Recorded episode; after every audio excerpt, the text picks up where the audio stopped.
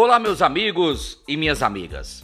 Hoje eu quero falar de mim, mais exatamente da minha profissão, professor. A campanha da Fraternidade de 2022 fala em fraternidade e educação, ensinar com amor, falar com sabedoria. O governo vem investindo na escola com televisões, tecnologia, internet, deu celulares para os alunos acompanhar. E o professor na pandemia teve que comprar notebook, teve que comprar celular, teve que pagar energia mais cara, teve que aumentar a sua internet para dar aula online. Ajuda de custo? Nenhuma.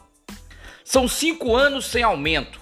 Um professor hoje com 32 aulas semanais mais oito horas de reuniões, fora diário, trabalho, preparar aula, corrigir trabalhos e provas e ainda toda a parte burocrática não consta no nosso salário. O salário de base do professor bruto é 4.400.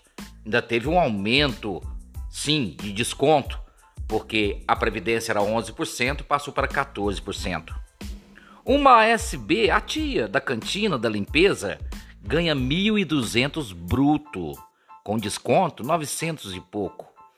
A que trabalha na secretaria fazendo 30 horas, 1.400. Com desconto, 1.200. Investir nas pessoas. Este é o lema da evolução 5.0.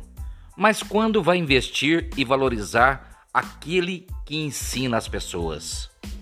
Será que o momento não é de greve, porque ficamos dois anos sem aula, mas o momento é de não valorizar o profissional da educação? Hoje já falta professores em várias áreas, porque ninguém quer mais formar para professor. São 45 a 47 alunos por sala, das mais diferenças diferentes, perdão, classes sociais, formação, religião, etnia. E nós, professores, somos cobrados através de avaliação externas que esses se dão se dê bem na vida. E nós, professores, vamos até quando suportar esse dilema? Muitos devem bancos com empréstimos porque tem que sustentar sua família e não temos aumento há cinco anos. Agora em 2022, o piso nacional do magistério, que nunca foi pago em Minas Gerais, teve um aumento de 33%. Ou seja, o salário do professor teria que aumentar 33%. O governo propôs 10%. Ou seja, vamos mais uma vez ficar longe, longe do piso nacional do magistério.